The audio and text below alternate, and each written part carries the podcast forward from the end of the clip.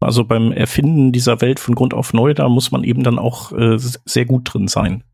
Aber das ist ja sozusagen ein Fehler in der Umsetzung des Paradigmas und nicht so sehr ein systemischer Fehler in dem Paradigma selber. Wir Sehenden nehmen halt äh, Dinge wahr, aber vielleicht meistens auch nicht wahr, die andere sehr wohl wahrnehmen. Und damit ist dann so eine Aussage wie, da merkt man keinen Unterschied, auch immer schwierig, finde ich.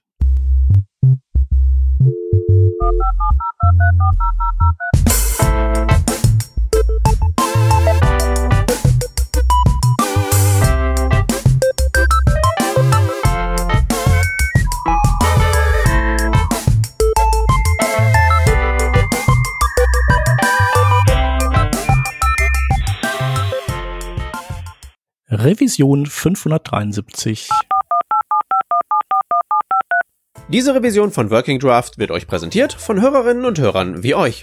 Auf patreon.com slash workingdraft könnt ihr uns ein paar Euro in den Hut werfen. Aus euren Beiträgen und unseren gelegentlichen Werbeeinnahmen bezahlen wir allerlei teure Softwareabos und das Honorar unserer Audioproducerin. Wenn ihr euch auch beteiligen wollt, könnt ihr das unter patreon.com slash workingdraft sehr gerne machen. Wir danken euch tausendfach für die Unterstützung und fürs weitere Zuhören.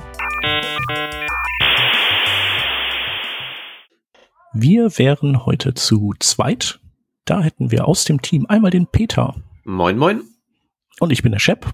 Das heißt, wir haben heute keinen Gast und ähm, das eröffnet uns die Möglichkeit, mal wieder nach längerer Zeit Glücksrad zu spielen. Yay! Juhu! Wir haben in der Vorbesprechung schon, sind wir schon wieder von äh, Hölzchen auf Stöckchen gekommen und äh, haben aber versäumt, die aufzunehmen. Das wäre auch schon so ein halbes Glücksrad geworden wahrscheinlich. Ja, aber ich habe auch hunderte äh, äh, Dinge über Firmen gesagt. Das, das auch, ja. Genau, das heißt also, ähm, wir starten jetzt gleich mal mit, mit äh, dem, unserem Zufallsgenerator. Da gehen wir mal auf workingdraft.de slash Glücksrate, könnt ihr auch drauf schauen ist alles per WebSockets verbunden, so dass der Peter sieht, was ich mache und umgekehrt. Ich habe das äh, Glücksrad auch eben noch aktualisiert um die neuesten äh, MDN-Daten, so dass wir auch wirklich auf dem neuesten Stand sind, was äh, mögliche APIs und Webtechnologien angeht, die äh, der Zufallsgenerator daraus fischt. Genau, und dann hoffen wir einfach nur, dass wir nicht zu viele bekommen, die wir schon mal irgendwann hatten. Ja, oder zu viele zu neue Sachen, über die wir gar nichts wissen. Oder so. Ja, wobei mir das persönlich äh, fast lieber wäre als umgekehrt. Ah, muss ja wenigstens einer von uns beiden eine Ahnung von irgendwas haben. Und wenn das jetzt wieder irgendwie so ein, die, die, die Audio-Penner-Note ist. ja. Audio-Penner hört sich auch gut an, auf jeden Fall.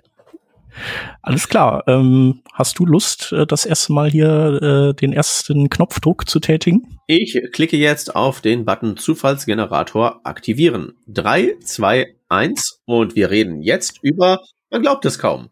Uh. Hä.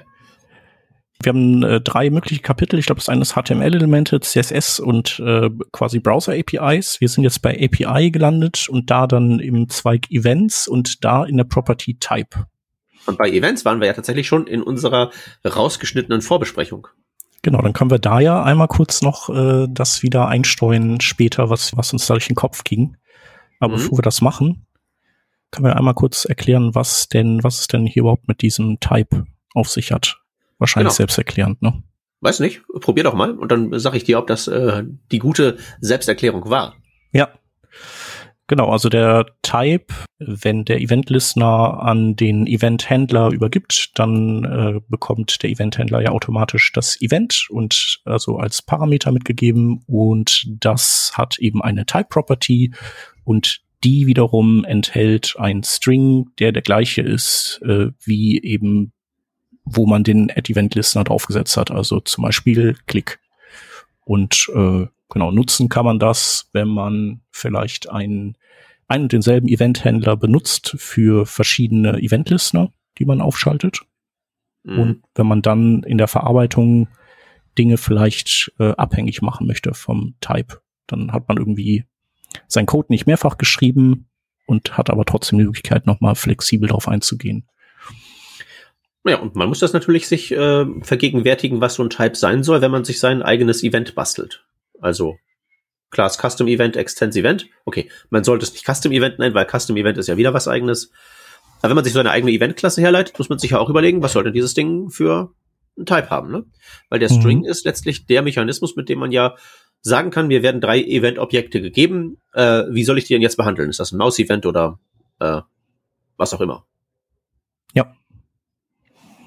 Genau, und das machst du aber dann beim Definieren dieses Custom Events, dass du diesen Type dann sozusagen da rein verdrahtest und dann kannst du aber ja wieder ganz klassisch mit Add Event Listener und als ersten Parameter dann als String diesen String nutzen und bei diesen Events dann quasi triggern, bei diesen Custom Events, die du zum Beispiel Working Draft Doppelpunkt Event nennen könntest. Genau, das könnte man machen. Mhm. Ich würde halt an der Stelle nur eventuell sagen, ich glaube, ich glaube, Custom Event, also den Constructor New Custom Event, den sollte man wahrscheinlich nicht mehr benutzen, oder wie würdest du das? Mm, ja, der ist deprecated, ne? Also wie ist das? Äh, was benutzt man mittlerweile? Ich, ich, ich weiß es gar nicht. Also ich muss das immer nachgucken. Ich weiß gar nicht, ob der deprecated ist. Also bei MDN ist das jetzt nicht als deprecated markiert. Okay. Na, irgendwas ist auf jeden Fall deprecated in diesem Custom Event Universum. Vielleicht ist das auch irgendeine alte IE-Variante gewesen oder so. Das kann natürlich sein. Äh, das Init Custom Event Funktionchen, das ist, glaube ich, deprecated. Mhm. Aber von allem supported außer äh, Dino. Von daher kann man das machen. Und ne, die Alternative wäre natürlich, äh, Class, Classes zu verwenden, dass man sich eine eigene Event-Klasse baut mit einem eigenen Constructor, die dann den Type festlegt und sich so ein Custom Event herleitet, so dass man nicht diese extra Event-Klasse mit irgendwelchen dynamischen Properties, also diesem Details-Ding verwenden muss, sondern macht man am besten einfach, indem man wirklich Class A extends B mit Events macht. Das ist der moderne Weg, den man da beschreiten sollte. Deswegen nur beim Begriff Custom Event aufpassen, dass wir damit ein Custom Event, aber nicht den Custom Event Constructor meinen. Ja. Und äh, sag noch mal was zu den Use Cases von Custom Events ja, man will ein Custom Event haben. Ne? Also man könnte ja zum Beispiel hingehen und könnte sich irgendwie überlegen, überleg, äh, eine Web Component bauen, die irgendwelche Interaktionsmöglichkeiten bietet und die soll halt ein Custom Event dispatchen. Oder man baut sich irgendeine Art von Do-it-yourself Message Bus auf und hat irgendwie so, sagt irgendwie, ich wickel die Kommunikation, was so meinen Applikationsdatenfluss angeht, einfach darüber ab, dass ich irgendwelche Events auf das äh, Document schmeiße zum Beispiel und da hänge ich einen Listener drauf, der dann diese ganzen Events einsammelt und sich am Type entscheidet, aha, das ist jetzt ein Datenupdate und das muss ich jetzt so und so verarbeiten, indem ich was mit ähm, HTTP-Request wegspeichere oder in die Datenbank schreibe, sowas mhm. in der Richtung. Ja, ja, genau. Also, ja. Man kann ja auch Custom-Events triggern, die quasi so heißen, also man könnte zum Beispiel ein künstliches äh, Load-Event auch feuern. Also man kann da quasi sich an dem Namensraum auch halten, den es schon gibt. Also man müsste jetzt, äh, und dann würden die gleichen Event-Listener funktionieren, wenn man das Event entsprechend kompatibel irgendwie aufbaut.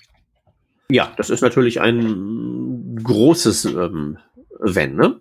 Also, weil mhm. ich meine, die unterschiedlichen Event-Klassen, äh, in Anführungszeichen, haben ja wirklich unterschiedliche Properties und wenn man sowas sozusagen faken möchte, ein Load-Event faken möchte und überzeugend faken möchte, mhm. muss man halt eben zuschauen, dass man das auch wirklich komplett äh, implementiert bekommt. Ich bin jetzt da in den Details der einzelnen Events gar nicht mal so bewandert. Ja. Wahrscheinlich ist da relativ wenig Magie drin. Ja, genau. Also kommt ja auch mal drauf an, was man überhaupt dann beim draufhorchen alles abfragt von diesem Event. Also am, beim Load-Event ja meistens relativ wenig. Aber ich könnte mir vorstellen, dass du vielleicht irgendwie, wenn du sagst so, hey, ich mache einen Decoder für irgendein neues Bildformat und das wird in eine Canvas reingezeichnet oder so. Und dann will ich irgendwie auch, dass das ein, ein Load-Event schmeißt, wenn das fertig ist oder so. Dann könntest du das halt machen. Ah ja, okay, das wird natürlich äh, einiges an Sinn ergeben. Da muss man mhm. das auch quasi hijacken. Ja. Aber fändest du das eine gute Idee, das Load-Event auf die Weise sozusagen zu also, okay, der konkrete Fall von deinem Custom Image Decoder, da ist es ja wirklich so, du baust im Prinzip einen Ersatz für das Image-Element und versuchst das so ähnlich wie möglich zu halten. Ja. Okay. Ähm, bei anderen Ressourcen, die geladen werden, wäre es wahrscheinlich ganz gut, da sich dann was eigenes auszudenken. Also mein Custom keine Ahnung, 3D Virtual Reality Dings Load Event zu bauen für halt Dinge, die halt nicht so aussehen sollen, als wären sie Legacy Load Events. Ja, ja, genau. Also wenn dann, äh, dann nur, wenn man auch möchte, dass es dann später gleich behandelt wird wie mhm, genau. äh, native Dinge. Genau. Ich hätte noch ein, äh, eine Anmerkung zu dem äh, Event-Type. Mhm. Äh, hat mit TypeScript zu tun. Da ist das ja auch so, dass wenn man da einen Event-Listener hinzufügt und man schreibt da einfach äh, in Event-Listener rein, das ist jetzt irgendwie ein Click-Event, dann weiß TypeScript automatisch, dass das Event-Objekt, das man im Event-Händler übergeben bekommt, ein Maus-Event ist. Mhm. Weil es ein globales Interface gibt, wo im Prinzip die Beziehung hinterlegt ist zwischen dem Type und der dazugehörigen Event-Klasse. Das ist ja nicht so irgendwie automatisch selbst evident, dass ein bestimmter String irgendwelche ja. Typen bedeutet, aber das ist in TypeScript hinterlegt und ich will nur erwähnen, äh, das ist ein globales, global definiertes Interface und das kann man auch erweitern, indem man einfach das redeklariert und dazu schreibt, yo, übrigens, mein Custom Event auf die linke Seite von der Interface-Deklaration und auf die rechte Seite kommt dann halt eben eine Referenz auf die Klasse, die das dann mhm. implementiert.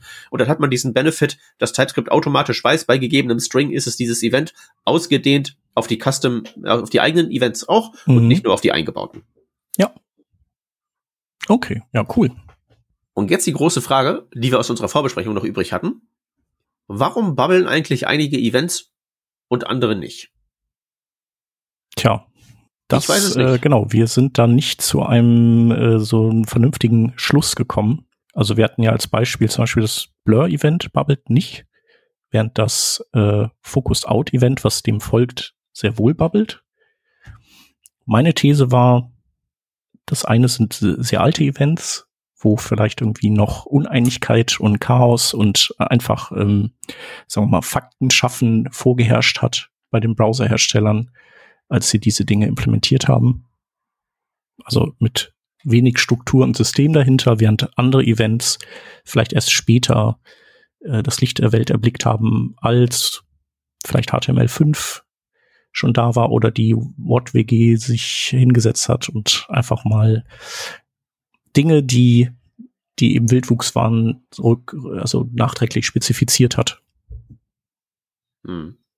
Aber ob dem so ist, weiß man nicht. Ich kann nur ja. den Tipp geben, wenn man trotzdem Event Delegation, also wenn man quasi am, am Root horchen will auf solche Events, die nicht bubbeln können, dann geht das, indem man den Event Listener in den Capture Mode versetzt. Damit kann man eigentlich jedes, also kriegt man jedes Event. Weil beim Capture Mode ist es ja so, dass der quasi an, an der Root Node reingeht und dann in DOM-Baum runterwandert bis zum Element, das quasi das Ziel ist. Und durch dieses, bei diesem Herunterwandern, das ist die Capture-Phase, kann man eben das Event abgreifen. Auch wenn es dann, nachdem es im Element quasi dann tatsächlich äh, ausgelöst wurde, nicht mehr wieder zum Root hochbabbelt. Also dann kann man, geht man eben hin und schneidet das mit auf dem Weg zum Zielelement. Genau, und nicht auf dem Weg vom Zielelement, was ja so das, das, das übliche Verfahren eigentlich ist. Genau. Und du hast gesagt, das übliche Verfahren wendest du eigentlich prinzipbedingt gar nicht an. Du gehst immer direkt in Capture Mode. Genau, weil ich eigentlich nicht weiß, was ich für einen Vorteil hätte von, von der anderen Variante. Genau, und ich nutze halt gerne Event Delegation und habe dann eben meine Utility-Klasse, die ich dafür benutze. Und die funktioniert so, dass ich eben, wenn ich irgendwie sage, so, hey, Utility-Klasse, ich möchte gerne auf ein Click-Event horchen auf diesem Element. Also so ähnlich wie das früher bei jQuery äh, mit der Delegate-Methode ging, dann sagt halt diese Utility-Funktion so, habe ich auf dem Root für dieses Event schon einen Event-Listener? Wenn nicht, dann wird er angelegt und dann wird vermerkt, dass eben dieser, dass ich quasi gucken soll, ob, dieser Selektor dann zutrifft. Und äh, wenn ich dann weitere sagen wir mal, Klicks auf andere Elemente horchen will, dann sagt er, ah cool, ich habe schon ein Click-Event auf dem Root, ich äh, erweitere einfach nur quasi die Selektorliste und dann teste ich gegen die ab. Und äh, ich weiß halt dann einfach, wenn ich in den Capture-Mode äh, standardmäßig gehe, dann kriege ich sie alle. Ja, da muss man halt nicht dieses arkane Wissen, was davon ist jetzt, was davon babbelt jetzt und was nicht, auf dem Zettel haben.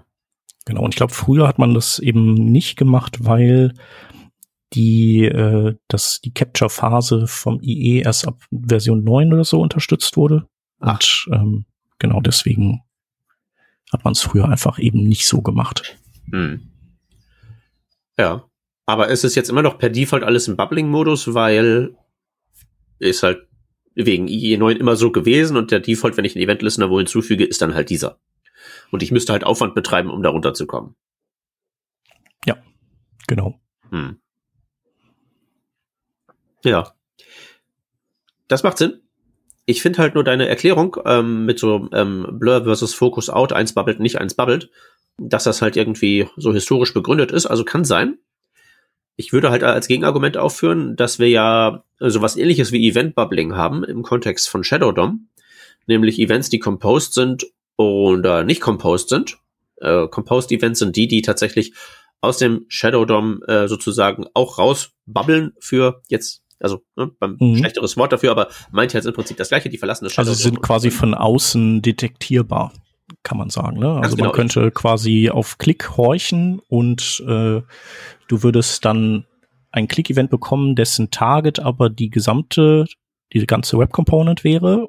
Und dann hast du aber die Möglichkeit, da drin nochmal in der Property nachzuschauen, welches Element in diesem Shadow DOM hat das jetzt, wurde tatsächlich dann geklickt. Wenn der Shadow DOM open ist, dann ja. Ne? Wenn er im Mode, im Closed Mode ist, dann geht das nicht. Ja. Dann ist das zu. Aber ähm, ich meine, die, die, das, das Interessante ist ja eigentlich sozusagen, der, der scheint ja auch einigermaßen arbiträr zu sein, welche von diesen Events sind jetzt composed und welche nicht. Mhm. Und ich kann halt den Spezifikationen da auch keine Begründung entnehmen. Da steht halt drin, dieses Event bubbelt oder nicht und dann ist das so. Dieses Event ist composed oder nicht und dann ist das so. Und ich persönlich habe keine Ahnung, wie das zustande kommt. Ja. Ja, also vielleicht ähm, wisst ihr Hörerinnen und Hörer das, ob jemand dazu mal vielleicht wahrscheinlich vor langer Zeit einen, äh, einen Blogpost oder so geschrieben hat, dass, dass das eben erklärt, wie es dazu kam. Also ja. ja. Wie, wie es halt eben dazu kam, dass das halt tatsächlich als Default fest eingebaut ist in gewisse Events. Weil grundsätzlich zu sagen, es gibt so gewisse Events, die im Shadow DOM stattfinden, die ich verschlucken möchte, weil das ein Implementierungsdetail sein soll, das nicht nach außen propagiert wird. Das sehe ich ein. Aber ich weiß halt nicht, warum das sozusagen vom Event-Typ abhängig ist, ob das äh, abhängig sein soll, dass es ein, ein Implementierungsdetail ist oder nicht. Da hört es bei mir halt auf. Ja. So ist das halt. Wir werden es irgendwann rausfinden, so wie du ja irgendwann auch gelüftet hast, wofür die XMP-Abkürzung steht. Äh, war das Example? Ja. Ah, aha. Ja gut, das war relativ einfach. Da konnte ich ja in alte HTML-Spezifikationen reinschauen. Aber ich weiß halt nicht, ob es alte Spezifikationen für altes Eventverhalten gibt. Ja. Wir kriegen das schon noch raus. Genau, das werden wir aber, äh, ich würde sagen, jetzt machen wir mal auf die Events den Deckel drauf und äh, du bist dran, Shep. Ja, mit einem Klick auf das Glücksrad. Aha.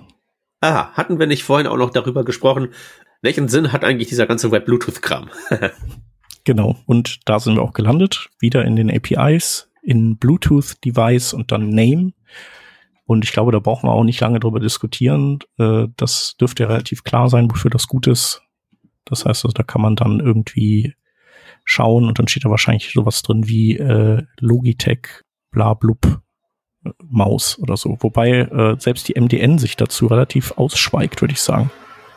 Naja, gut, aber man kann ja die Spezifikationen angucken. Ich denke, das Problem ist halt eben auch, MDN schweigt sich darüber aus, im Sinne von die Beschreibung, die du jetzt gerade vorgelesen hast, ist die Ad-Hoc-Übersetzung von dem englischen Text, der da drin steht. Aber es ist ja tatsächlich so, dass diese Bluetooth Web API ja letztlich bloß eine JavaScript API ist für das, was ja Bluetooth inhärent ist. Und ich glaube, so Sachen wie, dass ein Bluetooth-Device einen Namen hat, ist halt etwas, also da wohnt die Wahrheit zu, was das ist und so weiter, mehr im Bluetooth-Spezifikation. Mhm. Und die JavaScript-Variante exposte das bloß für Webentwickler. Ja, in einer JavaScript-freundlichen Form. Genau. Und was sollen die denn mehr sagen, als äh, wir sind hier ein 1 zu 1 Mapping von JavaScript in die Bluetooth API und wir implementieren hier jetzt äh, Sektion 7 Abschnitt C von den Spezifikationen und der Bluetooth äh, Device Name ist halt eben dann deren Name, ne? Genau, aber eben human readable, also nicht irgendwie, äh, weiß ich nicht, so MAC-Adressen-Style, sondern schon eben Logitech MX äh, 500 oder was, was auch immer, die genau. natürlich genau. gar nicht Bluetooth ist, aber so. Macht ja nichts. Aber ich meine, das ist ja das Gleiche, was wir auch in unserem Telefon sehen, wenn wir uns damit irgendwie in einem Bluetooth-Device verbinden. Also ja. der Human Readable Name ist ein, ich nehme jetzt mal an stark, äh, ein, ein, ein Bluetooth-inhärentes Konzept. Und die exposen das bloß und dann, ja,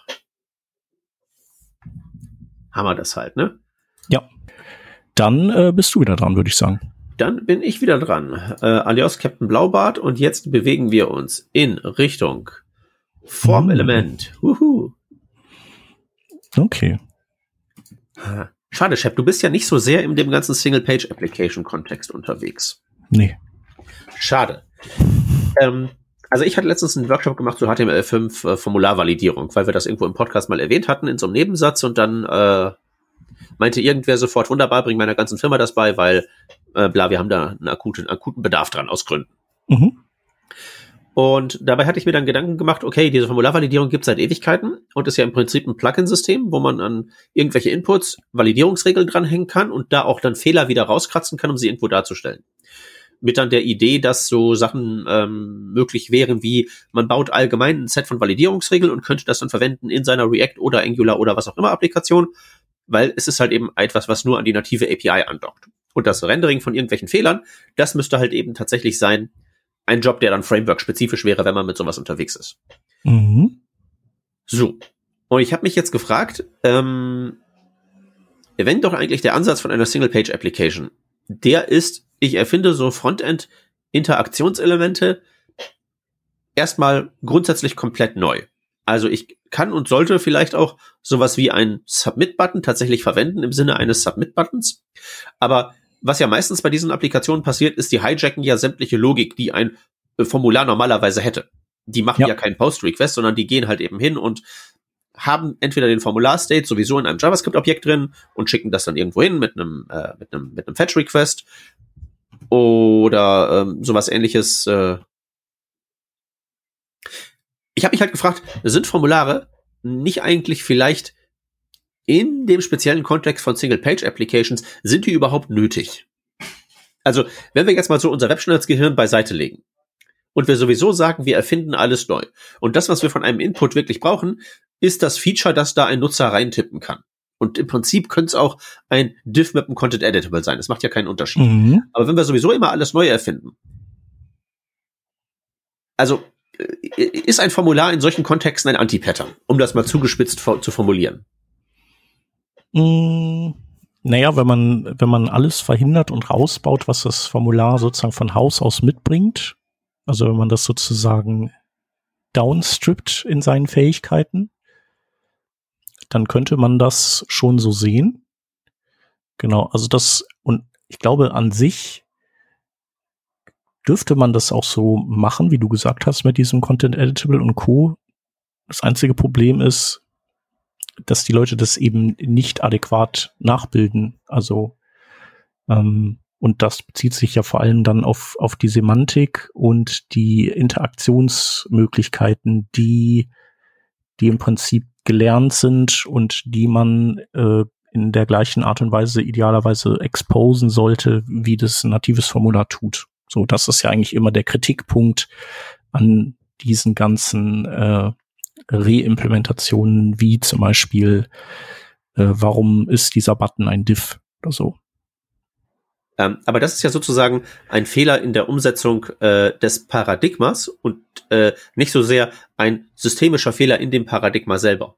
Ja, genau. Also wenn man jetzt, äh, wenn man, äh, wenn man das perfekt machen würde, wäre das legitim. Vielleicht ist es ja auch wirklich, naja, wahrscheinlich nicht, aber Möglicherweise ist es sogar weniger Arbeit, das äh, korrekt nachzubilden in den Teilen, die man äh, nachbilden möchte, als eben das Original zu nehmen und den all die Dinge dann äh, ja abzulernen, die es von Haus aus mitbringt. Könnte sein. Ja, man kämpft ja dagegen an und ich habe mir dann auch, im, als mir dieser Gedanke kam, habe ich erstmal direkt nachschauen müssen. Ähm, wie ist denn das dann eigentlich so umgesetzt? Und es äh, gibt ja immer noch und gab ja früher, da war das ja relevant, dieses schöne to-do-mbc.com, mhm. wo man sich ja angucken kann, wie ähm, so verschiedene Frameworks eine relativ triviale To-Do-Applikation umsetzen. Da geht's halt einfach nur darum, gib in Input was ein, drück Enter, hast einen To-Do-Punkt. Ja. Und da ist es tatsächlich bei vielen von diesen Implementierungen, zugegebenermaßen sind die alle steinalt und spiegeln nicht den State of the Art wieder, aber trotzdem, die haben halt kein Formular, sondern da ist halt ein Input und da ist ein Event-Listener drauf und wenn der Keycode Enter ist, dann wird dieses Formular in Airquotes, was halt nur aus einem Input besteht, aber macht ja keinen Unterschied, hingegangen mhm. und halt in Daten umgesetzt, die dann was anzeigen. Ja. Und ich kann mir jetzt auch nicht wirklich ein Szenario vorstellen, wo das jetzt davon profitieren würde, dass es ein Formular, wenn es ein Formular wäre, weil, wie du richtig gesagt hast, dann müsste man halt irgendwie so Prevent Default machen, damit das nicht submitted wird, etc. Und äh, also ich will jetzt nicht sagen, dass ich, wenn ich jetzt eine Single-Page-Applikation bauen würde, ich auf Formulare verzichten würde, weil ich halt eben weiß, was ich alles nicht weiß und ich mhm. diese ganzen Barrierefreiheitsfeatures und Konsorten for free gerne mitnehmen würde. Aber genau, meine, also das ist halt das Problem, dass man äh, nicht weiß, dass man nicht weiß. Ne? Und wenn du das Original nimmst, dann, äh, dann musst du das auch nicht in dem Maße alles wissen. Aber wenn du das eben tust, so, also mit so mit großer Macht kommt halt große Verantwortung und dann müsstest du dich in all diesen Bereichen auskennen. Also ich weiß zum Beispiel nicht, was, ähm, also ob es irgendwelche assistiven Technologien gibt. Das müssen ja nicht nur Screenreader sein. Das können ja auch irgendwie äh, bildschirmvergrößernde Geschichten sein, wo man irgendwie dann äh, mit anderen Methoden als mit einer Maus. Zum Beispiel gibt es ja auch dieses, dass man, dass der Bildschirm so in Bereiche unterteilt wird und dann äh, also für Leute, die sich halt so gut wie gar nicht mehr bewegen können und die können dann zum Beispiel, dann hast du so ein Ding, was von links nach rechts geht und dann klimperst du mit einem Auge, dann bleibt der in der horizontalen stehen und dann macht er das gleiche nochmal in der vertikalen, dann klimperst du wieder mit dem Auge und dann ist dein Cursor an einer gewissen Stelle. Also es gibt ja, ja alle möglichen Sachen. Ich weiß halt nicht, ob das damit funktioniert. Und dadurch, dass ich es halt nicht weiß, ich aber mich eher darauf verlassen kann, dass native Elemente da supported werden, würde ich halt immer auf die gehen. Aber grundsätzlich würde ich dir recht geben. Naja, und grundsätzlich würde ich auch sagen, dass wenn wir jetzt davon ausgehen, dass die Leute ein Input-Element verwenden in so einer Single-Page-Applikation, auch das, glaube ich, eine Annahme ist, die nicht unbedingt hält. Wenn man mit irgendwelchen Designsystem-Libraries hantiert, dann macht man sich ja in React kein Input hin, sondern irgendwie ein, keine Ahnung, Material UI Input oder irgendwie so ein Krempel. Ich kenne mich damit in Details nicht aus, was es da so alles gibt, aber die Leute und auch die Entwickler von zum Beispiel so Designsystemen, die wollen ja ganz gerne haben, dass es dann ein, die Möglichkeit gibt, eine Komponente irgendwo reinzupflanzen, die nicht nur ein Input ist, sondern halt eben auch so sämtliche Styling-Regeln und JavaScript-Event-Händler und so mit sich bringt. Mhm. Und dass sozusagen die, die am Ende tatsächlich ein Formular real oder konzeptionell bauen, die komponieren ja bloß vergleichsweise high-levelige Komponenten öfter mal. Die hantieren nicht mit Input, sondern die hantieren mit Rappern, die irgendwas rappen, was gegebenenfalls ein Input enthält. Aber ich frage mich halt eben, ob, ob, ob sozusagen die sich alle damit einen Gefallen tun, wenn sie wirklich ernsthaft Formulare verwenden oder ob das im besten Fall egal und im schlimmsten Fall ein aktives Hindernis ist, wenn sie sowieso sagen, wir erfinden die Welt von Grund auf neu. Mhm. Ja, genau. Aber man muss halt trotzdem, also beim Erfinden dieser Welt von Grund auf neu, da muss man eben dann auch äh, sehr gut drin sein. So, wenn, wenn man das ist, also wenn man jetzt unterstellt, dass äh, die Person da sehr gut drin ist und für alle Fälle vorsorgt, dann ja, also damit steigt und fällt sozusagen diese Idee eigentlich. Ja, naja, was heißt Idee? Ne? Das ist jetzt sozusagen ein etwas ketzerischer Gedanke, der mir da gekommen ist. Ich will das jetzt nicht propagieren oder mhm. so. Ne? Aber halt eben, also die, die Person muss jetzt sehr gut da drin sein, ein Formular zu beherrschen, um es reproduzieren zu können. Dem würde ich entgegenhalten, dass eine Person auch sehr gut da drin sein muss, ein Formular zu beherrschen, wenn sie das Ding beherrschen will.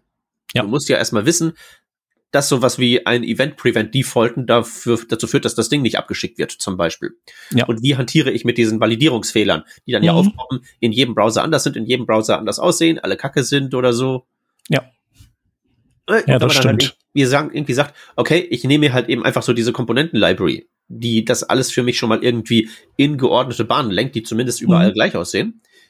Dann frage ich mich, also ich weiß halt nicht, ob in denen noch Formelemente vorkommen.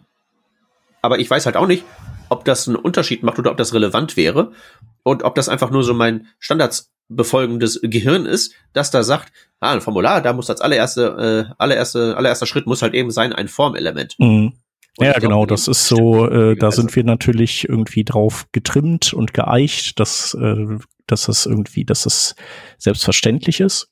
Und, äh, da muss man sich vielleicht irgendwie, weiß ich nicht, so, also da könnte man auch anders rangehen an die Sache. Also ob man das tun sollte, weiß ich nicht. Also vielleicht gibt es ja jemanden in der Hörerschaft, äh, die oder der das diesen Ansatz eben gegangen ist und äh, uns da irgendwie vielleicht im Community Slack oder auf einem der der zwei sozialen Netzwerken berichten kann, wie es ihr oder ihm damit ging. Ja. Oder ob man als Nutzer oder Nutzerin einer solchen Library überhaupt weiß, ob da Formelemente am Start sind. Ich, ich meine, das glaube, ja, ja, auch ein Indiz. Wenn man es wenn, wenn, wenn man's nicht mitkriegt oder es nicht wahrnehmbar ist, dass da welche sind, ist es hm. ja auch egal. Ja. Ja, gut, aber das ist natürlich immer die, also hat man dann alle Perspektiven äh, die, der Wahrnehmbarkeit da unter einem Hut. Weil ja, wir Sehenden nehmen halt äh, Dinge nicht wahr oder wahr, aber vielleicht meistens auch nicht wahr, die andere sehr wohl wahrnehmen. Und damit ist dann so eine Aussage wie, da merkt man keinen Unterschied, auch immer schwierig, finde ich. Aber ich, ich wollte jetzt wirklich explizit die, Developer, die rücksichtslose Developer-Perspektive einnehmen. Wirklich so mhm. den idealtypischen rücksichtslosen Single-Page-Application Otto, der ja. sagt, ne, ich hau das jetzt raus, mir egal, Hauptsache es ist irgendwie fancy und TypeScript. So, weißt du?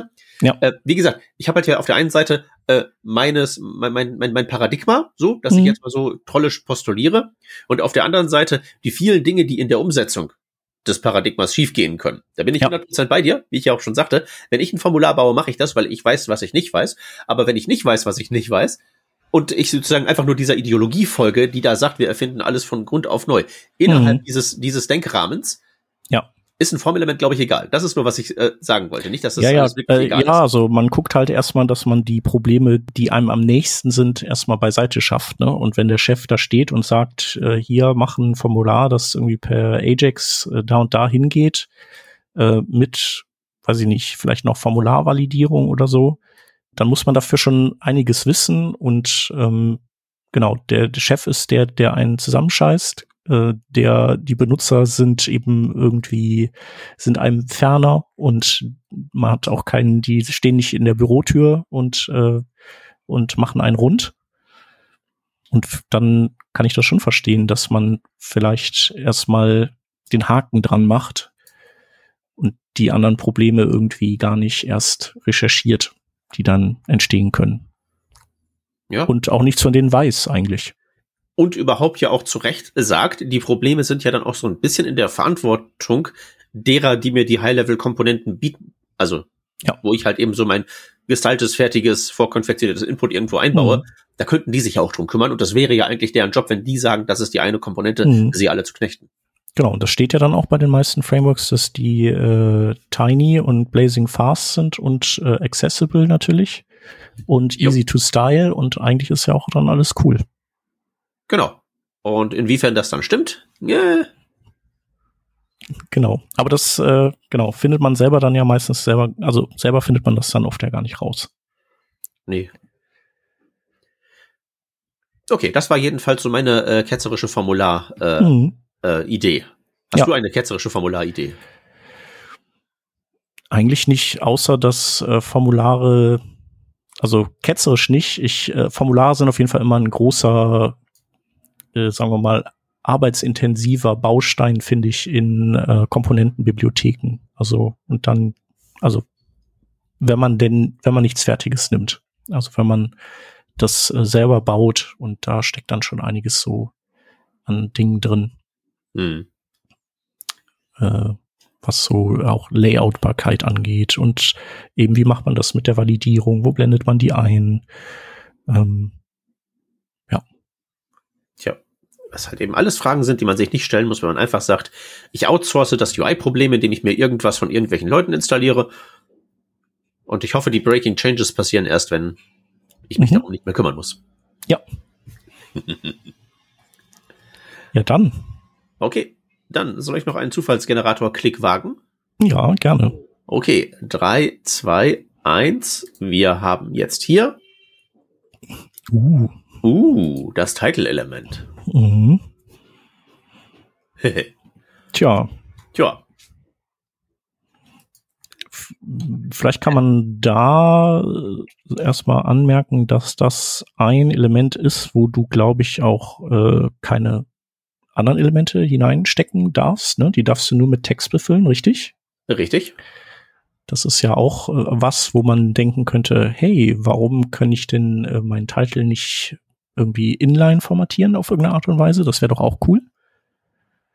Ähm, tja, geht aber nicht, weil steckt äh, im Head und äh, wird ja dann quasi gemappt auf einen Tab oder irgendwie sowas und die sind dafür nicht eingerichtet. Das stimmt. Man kann die äh, Fav-Icons irgendwie animieren und alles, aber der Titel ist der Titel. Genau, und sonst äh, gibt es irgendwelche Attribute, die man da draufsetzen könnte und äh, wollte. Vielleicht Lang könnte ich mir vorstellen, aber äh, Moment. Äh, Im Grunde würde das wahrscheinlich eher meistens so sein, dass, dass man die Längen ja aufs äh, Root-Element setzt und das ganze Dokument in der Sprache deklariert und dann sollte der Titel natürlich auch tendenziell eher dem der Sprache folgen, die das Gesamtdokument hat. Das weiß ich nicht. Dann du könntest ein deutsches Blogpost machen, wo du einen englischen Titel äh, irgendwie oder einen englischen Fachbegriff im Titel hast, so. Genau, oder dein äh, User Interface ist einfach so, du bist ein PDF-Reader und du lädst ein englisches PDF mit einem englischen Titel in einen so einen Chrome rein, was nur ein paar Buttons hat, aber das ist dein deutsch lokalisierter PDF-Reader-Apparat aber mhm. du willst den Titel von dem PDF halt im Titel darstellen. Also das, das, das hielt ich jetzt nicht für so abwegig. So, jetzt habe ich auch endlich in der Spezifikation das Title-Element gefunden. Äh, äh, Content-Attribute, globale Attribute und da ist die Language auch mit drin. Genau. Mhm. Genau, und äh, das bedeutet also die Tatsache, dass du keine Elemente im Titel verwenden kannst, heißt auch, dass du sowas mach nicht machen könntest wie ich möchte ein Wort als äh, ein als Englisch labeln, damit das vielleicht bei der Aussprache korrekt ausgesprochen wird oder so. Aber das sind sind letztlich, würde ich sagen, so äh, Luxusprobleme. Naja, weiß ich nicht, so luxusproblematisch vielleicht nicht, wenn du halt irgendwie hier so der fancy äh, Business German bist, der irgendwie sich ein Startup ge ge gebaut hat mit einem, mit einem tollen englischen Titel. Aber deine Kunden sind irgendwie deutschsprachige KMU, dann ist deine Dokumentation zum Benutzen des, äh, keine Ahnung, äh, Kundennummern-Widgets halt auf Deutsch. Mhm. Aber äh, wenn dein Produkttitel dann äh, Fancy Pants UI ist, mhm. wie wird denn das ausgesprochen vom Screenreader? Da hast du ja nur die Wahl zwischen Pest und Cholera. Ja, ja, wobei ähm, es ja auch so ist, ich glaube, der, ich weiß nicht, ob der Marco C. uns das mal gesagt hat, dass, ähm, dass es auch nicht unbedingt angenehm ist, wenn die Screenreader sozusagen ständig die äh, den Vorlesesprache wechseln. Also dass, dass man den Leuten damit auch nicht immer Gutes tut, sag ich mal. Wenn man da sehr akribisch die Sachen auszeichnet, als das ist jetzt Englisch, das ist jetzt wieder Deutsch, das ist wieder Englisch. Ähm, Genau. Da Weil? ist einfach eine scheiß User Experience. Warum? Keine Ahnung, vielleicht dauert der Wechsel lange hin und her. Dass man also ich meine, ich wollte gerade sagen, du, du hast gerade ja den Satz gesagt, das ist eine scheiß User Experience, aber ich persönlich mhm. finde nicht, dass der Satz, das ist eine scheiß User Experience, eine scheiß User Experience ist, obwohl da lang ähm, die Sprachen gemischt werden. Ja, das ist natürlich, oh, jetzt, jetzt sind wir jetzt, äh, genau, jetzt, äh, äh genau, betreten wir die Matrix.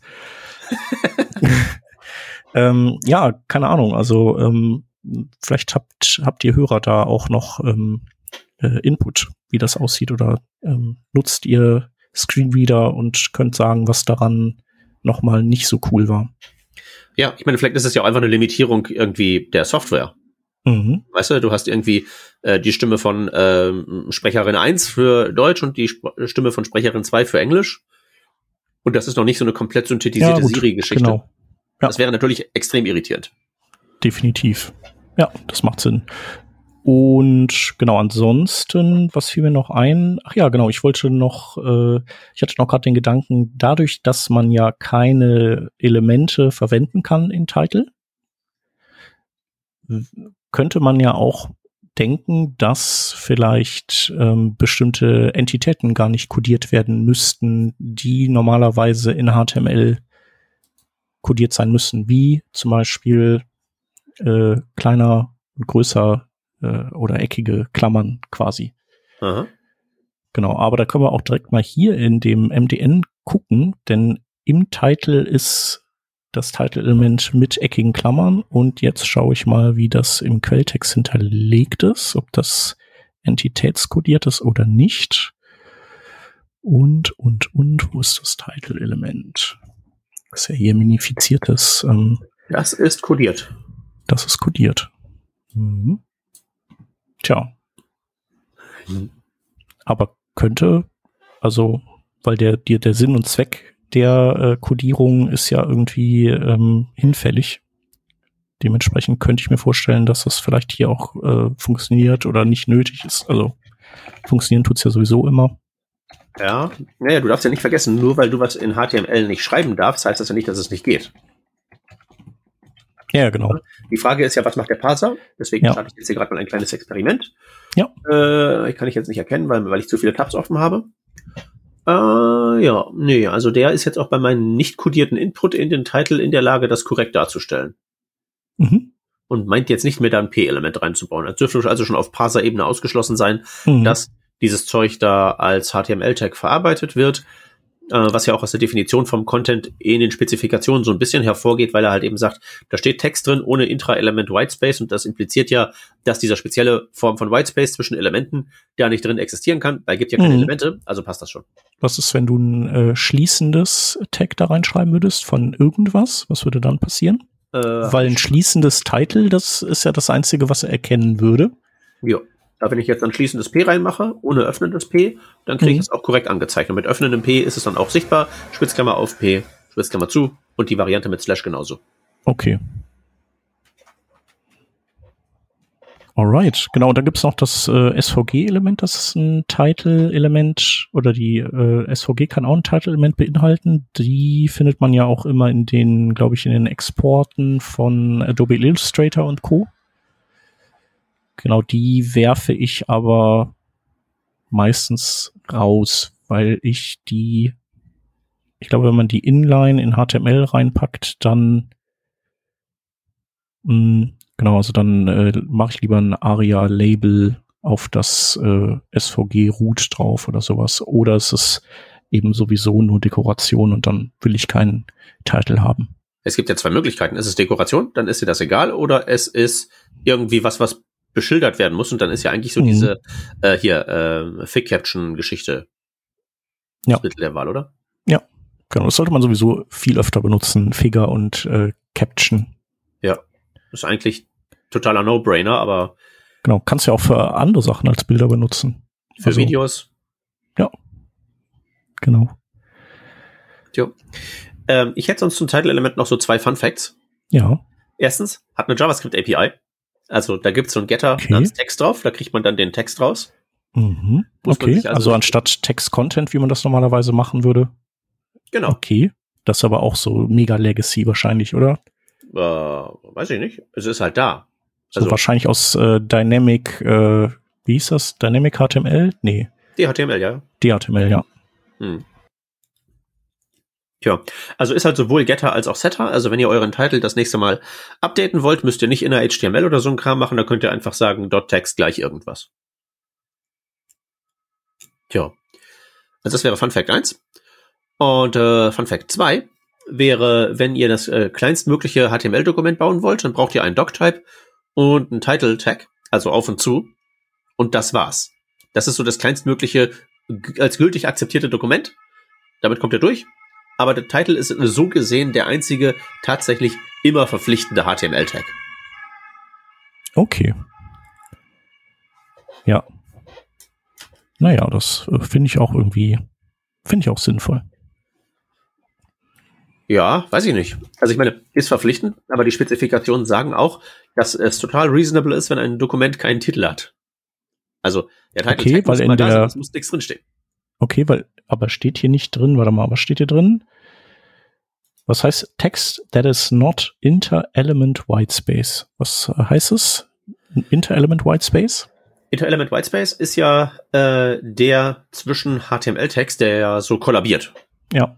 Ne? Das ist der. der Aber wie kann man denn überhaupt so einen äh, Whitespace da reinstecken, wenn man doch sowieso keine HTML-Elemente reinstecken kann?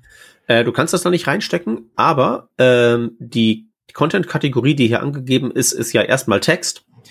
Und, und diese Kategorie enthält normalerweise diesen Inter-Element Whitespace. Okay.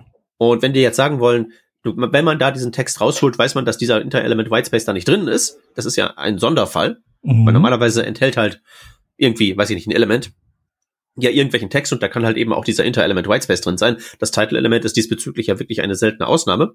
Und deswegen ist es hier extra definiert. Ansonsten hätten sie halt eine Content-Kategorie Text ohne Inter-Element Whitespace aufmachen müssen, ausschließlich zur Verwendung im Title-Element. Und statt man, dass man das dann halt eben nochmal extra definiert, hat man es hier so aufgeschrieben. So sehe ich das jedenfalls. Okay.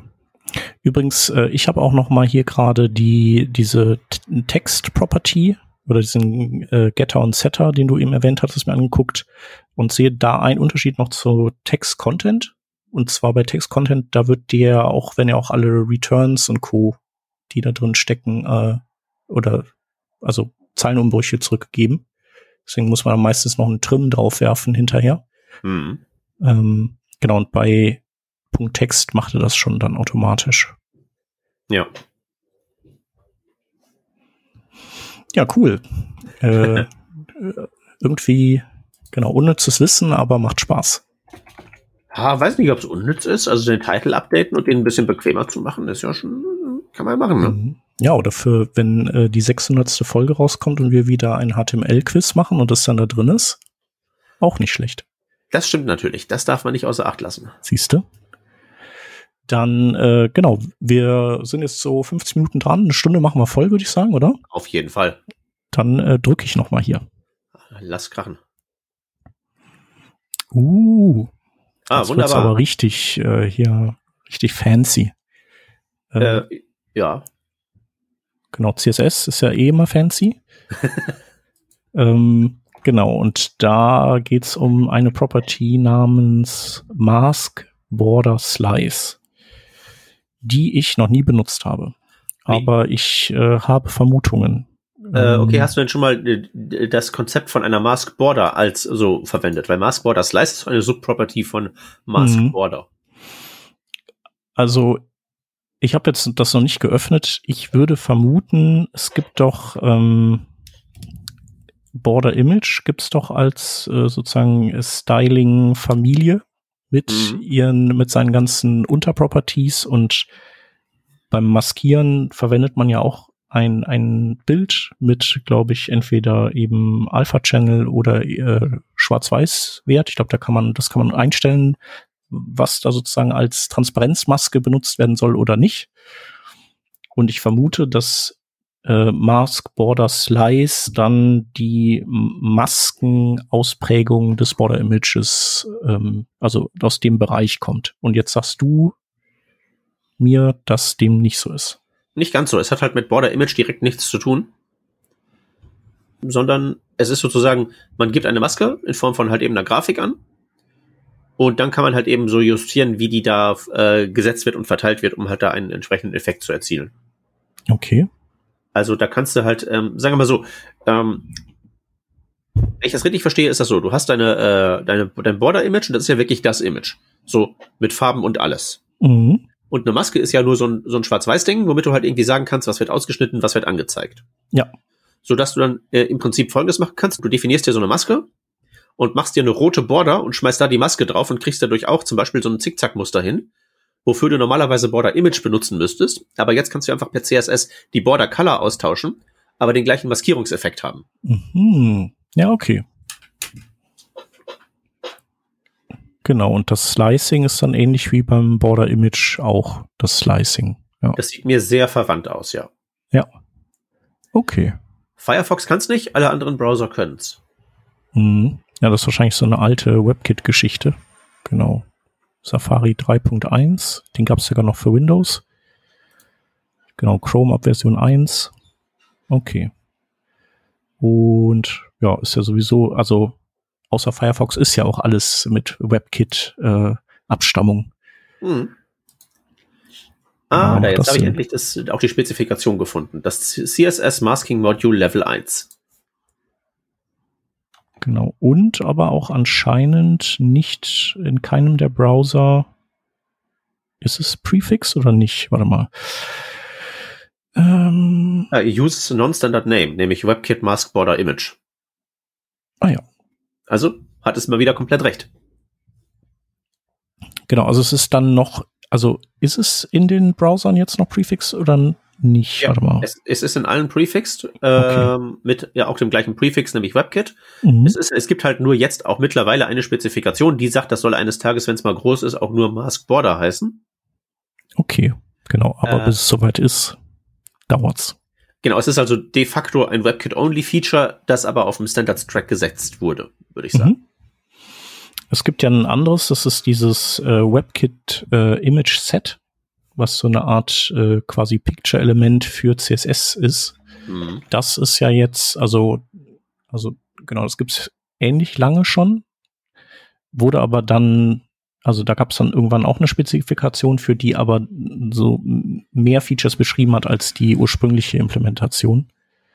Und ähm, genau da macht es dann natürlich Sinn, dass man, dass die ungeprefixte Version, wenn sie denn auftaucht, dann auch diesen erweiterten Funktionsumfang hat und ja. eben die mit WebKit Prefix nur den alten Funktionsumfang.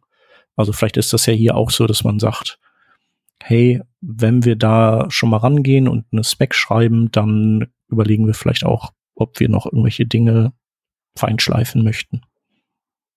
Ja, man, man lernt ja was, wenn man es zum ersten Mal schippt. Ja, genau, ist ja auch äh, dann äh, vielleicht das ein oder andere seitdem passiert. Das ist durchaus anzunehmen. so, äh, wollen wir noch einen? Ja. Einen machen wir noch. Okay, ich drücke auf den Zufallsgenerator und wir bekommen jetzt. Oh, das äh, ist gut. Das weißt du, warum das gut ist? Äh, na? Mm, weil die, äh, die Spec dafür erweitert, also oder das wird, wird wieder daran gearbeitet. Äh, wir reden über das äh, äh, die Attribute-Funktion von CSS. Also das ist die, eine großartige Kompatibilitätstabelle in MDN. So eine Zeile, wo es grün ist und lauter Sachen, die spezifiziert sind, die aber alle rot sind in allen Browsern. Ja, genau. Naja, die Tatsache, dass es, dass mehr Funktionen spezifiziert ist als äh, die Browser unterstützen, ist ja, sagen wir mal, lässt hoffen, dass die da irgendwann nachziehen mit Implementierungen. Mhm. Genau, weil klassisch konntest du oder kannst du ja nur den Textinhalt von Pseudo-Elementen per Attributfunktion beschicken, indem du vom äh, sozusagen vom Elternelement der Pseudo-Elemente ein Attribut, ein HTML-Attribut ausgelesen hast und dessen Textinhalt ist dann eben in dieses Pseudo-Element gewandert. Mhm. Und das ist bislang der einzige Use Case. Ähm, und was du zukünftig machen kannst, ist zum einen, dass du ähnlich wie bei also Custom Properties als zweiten Parameter einen Fallback-Wert angeben kannst. Ähm, du kannst dann auch äh, zukünftig diese Funktion zum Beispiel in, in einem Kalk oder in anderen Dingen nutzen. Also im Prinzip ist es, wird es dann tatsächlich genutzt wie eine Custom Property. Also eigentlich ist es eine Custom Property, die aber eben aus einem Attribut im HTML ausgelesen wird oder deren deren äh, Wert da ausgelesen wird. Und hm. die bekommen dann Fallback und die bekommen auch zukünftig Types, also so wie das, wie man die eben die Types definiert, von CSS Custom Properties per Add Property Rule kann man dann in der Attributsfunktion auch ein, ein Type angeben. Mhm. Damit, damit man die halt verwenden kann als Input in andere Sachen für irgendwie, weiß ich nicht, Farbe dunkler oder heller machen. Dazu muss ja CSS immer wissen, dass dieser, dass diese Zeichenkette, die da jetzt kommt, eine Farbe sein soll. Ja, genau. Oder du möchtest, ähm, du möchtest weich animieren. Also weiß ich nicht, warum du vielleicht die Hintergrundfarbe eines Elements im HTML-Attribut setzen willst, vielleicht einfach aus äh, Developer Experience Gründen, also so äh, Tailwind-Style. Ähm, und du möchtest aber die Möglichkeit eröffnen, dass wenn man das HTML-Attribut auf einen anderen Farbwert ändert, dass dann eben der Hintergrund nicht einfach umspringt, sondern dass der eben weich animiert wird. Und das geht dann, geht ja nur, in, wenn du dem Browser sagst, so, hey, dieser String, den du da ausgelesen hast, der soll eine Farbe darstellen. Ah. Ja, das sind, das, das ja, du sagtest gerade so, man weiß nicht, warum man das würde tun wollen, aber es ist halt tatsächlich so. Das gibt dann ja doch in diesen ganzen CSS-Engines vom Browser so viele Dinge, die da irgendwie zusammenspielen, wo man meinen würde, die müssten zusammenspielen, so ohne Problem, dass man das Atre auch woanders verwenden kann. Aber sobald man halt ins Detail geht, wird es halt relativ schwierig. Und vor allen Dingen, wenn man dann in die Implementierung reinschaut, wie die es halt in ihrem Browser umsetzen, sind Dinge, die halt einander komplett ähnlich aussehen, wie halt so eine CSS-Variable und so ein Atre, dann doch komplett unterschiedliche Biester. Und nur die Developer Experience ist einigermaßen ähnlich. Mhm. Wobei ich mich jetzt irgendwie auch frage gerade, ob es nicht klüger wäre, wenn man, wenn man einfach eine Custom Property nimmt und die mit Attre, also mit dem Attrib mit der Attributsfunktion verdrahtet, weil die kann ja schon diese ganzen Sachen. Die hat schon ein Fallback, die hat schon, die kann man typen. Also da frage ich mich, muss das jetzt hier alles, diese ganzen, müssen diese Räder alle nochmal neu erfunden werden für diese Funktion hier? Naja, du weißt ja nicht, ob sie neu erfunden werden müssen oder ob die halt nur unter der Haube bei den Browsern irgendwie minimal erweitert und neu verdrahtet mhm. werden müssen. Weil ich meine, syntaktisch einfach neu erfunden werden. Also unter der Haube existieren die, aber zum Beispiel eben der Type, in welcher anderen, in welchem anderen CSS-Kontext hat man das bislang, dass man, dass man den Type irgendwie als ähm, hinten dran noch mal angibt. Leerzeichen getrennt. Äh, ja. Hm. Das ist halt irgendwie ein bisschen merkwürdig. Also nicht mal bei den Custom Properties macht man das ja. Ja, das stimmt, aber ich meine das auch schon mal an irgendwelchen anderen CSS-Sachen gesehen zu haben. Also das, das, das, das, das äh, klingelt jetzt bei mir nicht unmittelbar als seltsam. Ich weiß jetzt allerdings mhm. auch nicht, wo ich das schon mal so hatte. Vielleicht bei deinem beim CSS Object Model, da beim Typed Object Model vielleicht? Ich habe das Type Object Model einmal evaluiert und dann nie wieder genauer angeschaut, weil ich sofort gesehen habe, das und das und das und das und das und das und das geht alles nicht. Mhm. Ähm, das kann da drin vorgekommen sein, aber da das ja eher ein, eine imaginäre API ist, wenn man es mal ja. jetzt ernst nimmt, ist das ja eigentlich auch Wumpe. Ich glaube, die ist auch äh, äh, verwahrlost mittlerweile, oder? Nachdem auch halt äh, auch keiner. Ja. Also, ne? Tja. also der einzige Grund, warum ich mir jetzt vorstellen könnte, dass man das irgendwie so äh, äh, reproduziert, ist halt eben, also man könnte den Weg halt eben auch über die Custom Properties nehmen, aber dann wäre ja für einen getypten Atre-Einsatz eine Custom Property auch notwendig. Und so eine Custom Property hat ja gegebenenfalls auch Nebenwirkungen, weil du ja damit theoretisch was überschreiben könntest, was weiter oben im Root oder so schon definiert wurde. Und wenn man das halt so direkt im Atre machen kann, so in einem Durchgang ohne eine Custom Property, ist ja schon, ist, also räumt das so ein paar Probleme aus dem Weg. Ist halt so der direktere Weg. Man muss dafür mehr Arbeit reinstecken, aber ich glaube, das fände ich so unterm Strich schon ganz gut. Mhm. Okay. Ja, ich äh, Mal gucken, wer, wer editiert denn dieses Spec? Gibt's da wen? Äh, die äh, fürs Atre? Mhm. Tab äh, Atkins und Fantasy. Okay. Genau, die üblichen. Dann äh, vielleicht frage ich die mal. Das ja. würde mich nämlich interessieren. Das äh, können wir mal tun. Äh, wo wir gerade schon mal beim Thema Outreach sind. Mhm ich kann ja nicht lustige äh, CSS-Typ-Property-Geschichten irgendwie so äh, ungesehen an mir vorbeiscrollen lassen, ohne nochmal äh, meinen äh, Einfluss äh, jetzt hier auf die Hörer ja. äh, zunutze zu machen und zu sagen, hey, ich habe hier immer noch diesen, diesen äh, Bug-Report mit den Keyframes im Firefox. Der, der ist immer noch offen und alle paar Wochen äh, meldet das noch irgendwer und dann wird das halt hier noch hinzugefügt von wegen Duplicate von dem Bug und, und dem Bug und dem Bug nur arbeitet. Was war das nochmal für ein Bug? Ähm, wenn man in äh, Keyframes, äh, warte mal, jetzt muss ich mal kurz gucken, dass ich das in einem Wort, in einem Satz irgendwie korrekt äh, erkläre. Äh, ich habe ähm, eine Animation, eine CSS-Animation mit Keyframes mhm. und die Keyframes setzen nicht irgendwie die Color auf Red, sondern setzen eine Custom Property auf Red mhm. und deswegen müsste sich eine Farbe verändern. Ja. Aber das hat halt nur in, äh, in das hat in allen Browsern einen Effekt, so wie man es erwarten würde, nur halt im Firefox nicht. Mhm. Ähm, da gibt's halt einen Unterschied zwischen den normalen Properties, die gesetzt werden, und den Custom Properties, die gesetzt werden.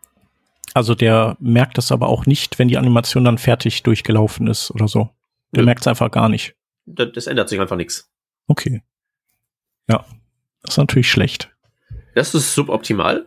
Und äh, man, man, kann, man kann sich da bei Bugzilla anmelden und man kann da mal so irgendwie sagen, ja hier, äh, ganz schlimm und äh, Daumen hoch und das sollte mal dringend repariert werden und so. Mhm. Ja, klingt also, auch äh, nicht so edge-casig. Also das ist was, was man eigentlich schon haben wollte und öfters benutzt, würde ich sagen.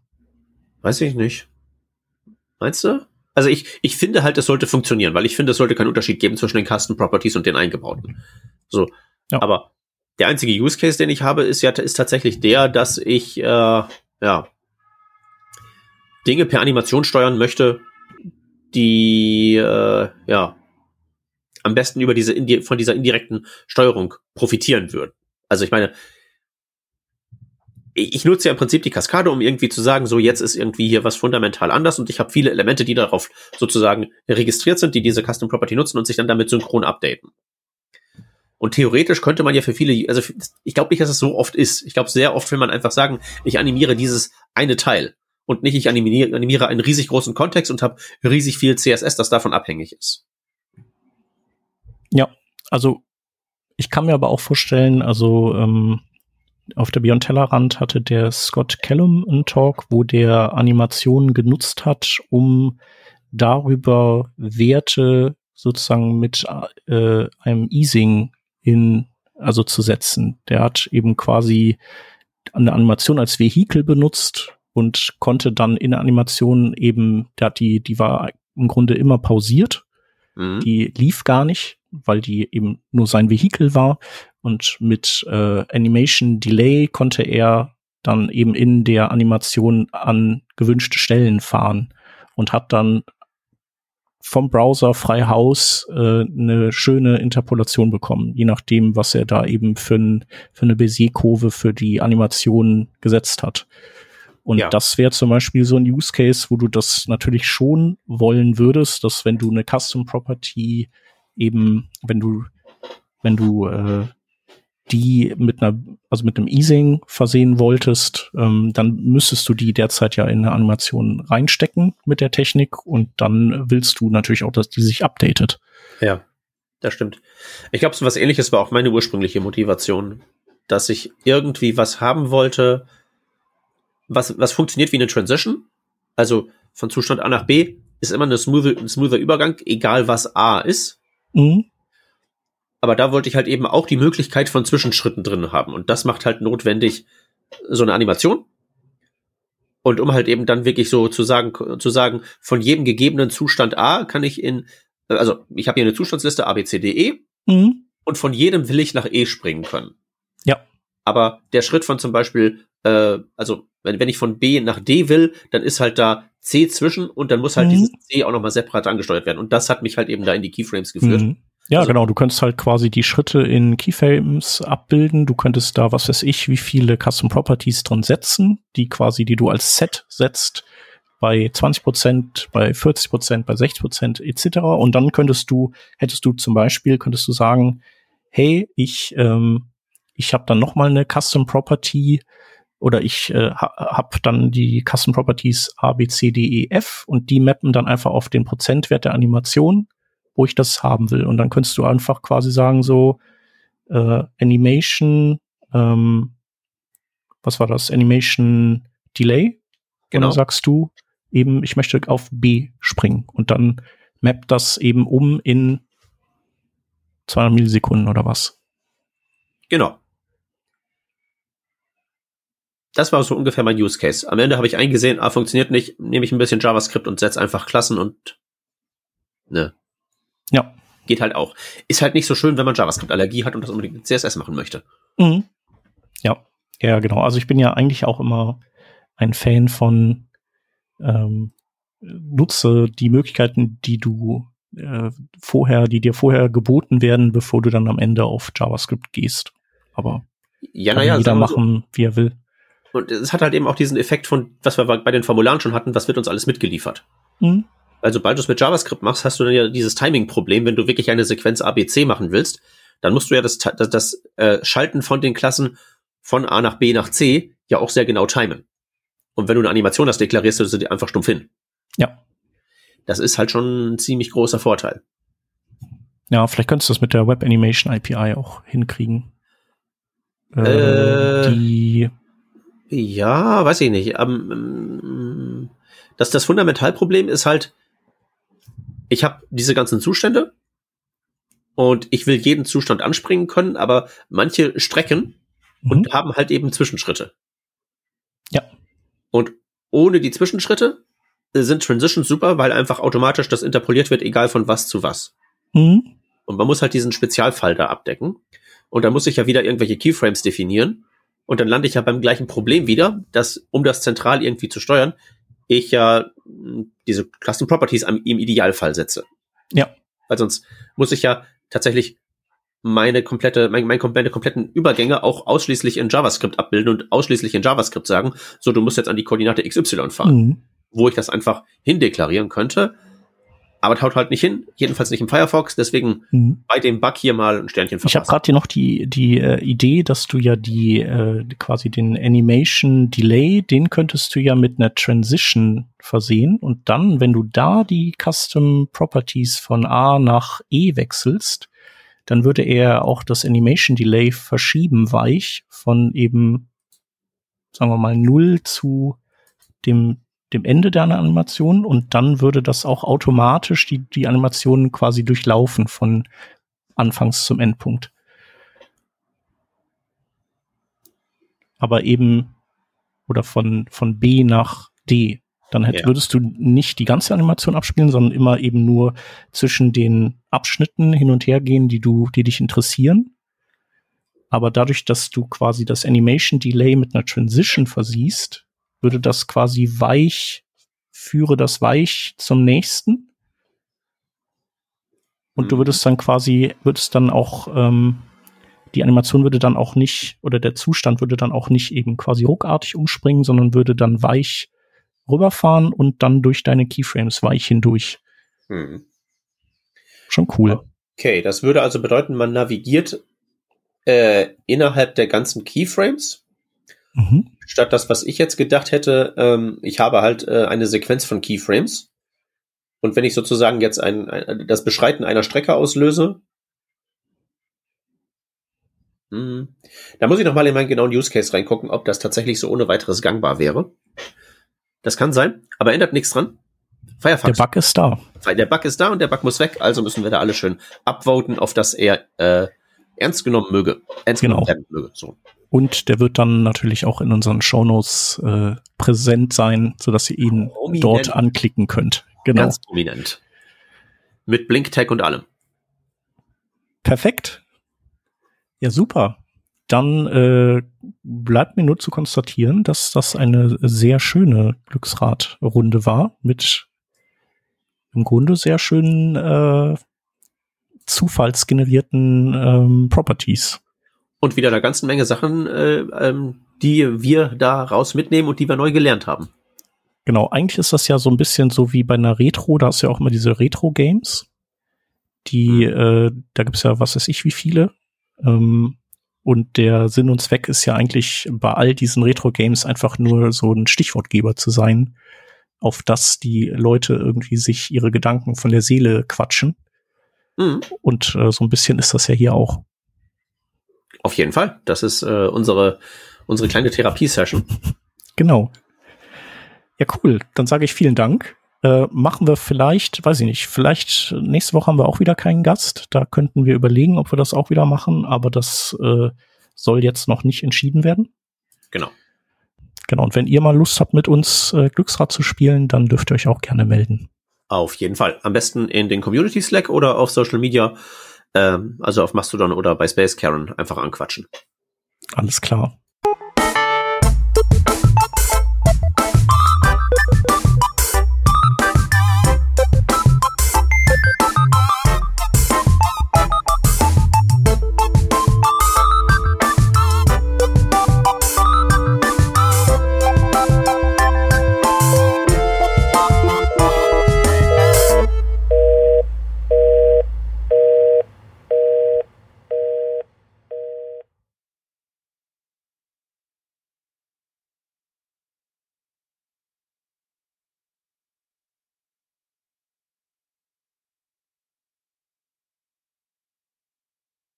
Bei Blue Sky müssen wir uns ja auch anmelden jetzt, ne? Oder? Meinst du? Meinst du, meinst du, ich das, weiß es nicht. das wird was? Also, glaubst du, das wird was? Und wenn ja, wäre es wünschenswert, dass es was wird? Also, eigentlich braucht es das ja nicht, ne? Weil es gibt ja schon Mastodon. Und es gibt schon Twitter. Also ich meine, das ist ja weiterhin, ja, und das funktioniert ja für Leute, die drauf stehen können, das ja weiterhin benutzen. Da ist ja jetzt erstmal äh, inhärent nichts verkehrt dran. Ja. So. Ne? Da kann man halt sich gucken, ob man irgendwie so da das aktuelle Management noch äh, gutheißen möchte oder so. Aber das ist ja weiter da. Und vor allen Dingen, was bringt das halt eben mehr? Also Blue mhm. Sky scheint ja wirklich sowas zu sein wie äh, Twitter aber anders und Mastodon aber auch anders. Also ja. wo ja schon bei Mastodon gesagt wird, das ist ein ziemlich schwaches, in Airquotes, Produkt, einfach zu sagen, wir sind genau wie Twitter, nur anders. Mhm. Ist es ja noch schwacher, aus diesen beiden Dingern, die sich einander schon super ähnlich sind, noch eine Synthese zu schaffen. Ja, und vor allem dann auch äh, nicht äh, bestehende äh, Standards irgendwie weiter zu verwenden, die es ja gibt. Also. Ja gut, aber wenn du das machst, dann kriegst du ja kein Kapital. Weil dann kannst du nicht dann am Ende dein Monopolisten-Game spielen. Mhm. Das ist ja schon notwendig, wenn du das so aufziehen möchtest, wie sie das probieren, das am Ende in was Geschlossenes zu überführen. Das ist notwendig, mhm. glaube ich. Aber da ist doch das Dezentrale ist doch damit äh, sozusagen DNA-Bestandteil, oder? Wie kann man damit dann Geld verdienen, wenn man Dezentralität hat? Äh, ist das, Moment, was, was heißt denn dezentral? Oder Weil, verdienen dann alle Geld, alle miteinander? Dann wär, also wird auch das Geld verdienen dezentral. Moment, was, was, was heißt dezentral? Weil, wenn du mich jetzt fragst, ist denn zum Beispiel sowas wie Amazon dezentral? Kannst du ja eine Definition von dezentral heranziehen, auf die das zutrifft, weil die haben ja ihre Datencenter äh, überall rumstehen. Mhm. Und die Nein, ja vielleicht dann äh, dezentrale Einflusssphäre. Also ich hätte jetzt vermutet, dass also Twitter ist ja auch wahrscheinlich dezentral. Technisch ähm, gesehen, ja.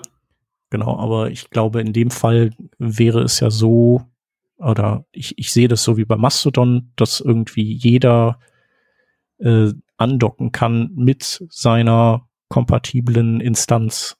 Hm. Also was, ah. was wäre sonst die Dezentralität? Ja, Moment, das, Dings? das Problem ist halt, dezentral ist irgendwie sowas wie, äh, keine Ahnung, ähm, fällt mir natürlich kein gutes Beispiel ein, aber so äh, unabhängig oder Open Source oder mhm. so.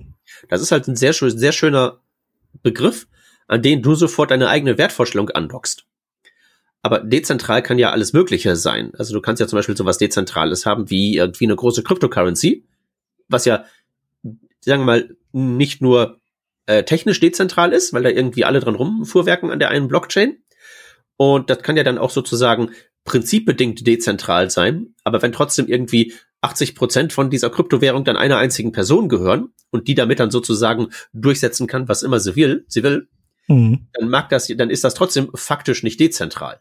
So. Nee, das also, stimmt. Das droht ja mit Mastodon auch ein Stück weit mit diesem quasi Haupt-Mastodon-Server, der sehr viele User irgendwie auf sich vereint. Oder guck dir E-Mail an. Ne? E-Mail mhm. ist, also dezentraler wird's nicht mehr, aber es zentralisiert sich halt eben trotzdem aufgrund von ne, Market, Market, Marktkräften und Zeug, ne, dass du halt heute ja. halt Gmail und Freenet und äh, Microsoft und dann irgendwie noch so drei andere hast. Und wenn du keiner von denen bist, ist es dir nicht mehr möglich, eine E-Mail zu verschicken. Ist das so? Ich weiß es gar nicht. Was ja, ist denn, wenn die, äh, wenn die dann irgendwie, was könnten die denn machen, dass man keine E-Mails mehr versenden könnte? Na, die äh, sortieren dich aus, wenn du halt nicht, äh, also. Ach so, du meinst, du kannst dann diese Empfänger gegebenenfalls nicht mehr erreichen, die bei denen registriert sind. Genau. Aber das System E-Mail würde ja grundsätzlich noch funktionieren. Ja, gut, das nützt dir aber nichts, wenn es grundsätzlich noch funktionieren würde, aber keiner ist in dem Sinne verwendet. Mhm. Und deswegen bin ich da, wenn sie bei Blue Sky sagen, wir sind dezentral, bin ich, spitze ich da halt ganz doll die Ohren und frage mich so, okay, welche Art von Dezentralität meint ihr denn da genau? Und wenn die halt eben mit dezentral meinen, sie haben ein Protokoll, das das supporten würde und man könnte theoretisch irgendwie da viele verschiedene Server betreiben, wenn es am Ende aber nicht passiert, dann ist das nicht wirklich dezentral. Ja. Naja, also ich habe mich damit auch nicht äh, tatsächlich nicht so tiefgehend befasst, weil das ähm, ja jetzt äh, ist ja eh auch Invite only, glaube ich, momentan und äh, dann sollen die sich da mal alle inviten und das machen.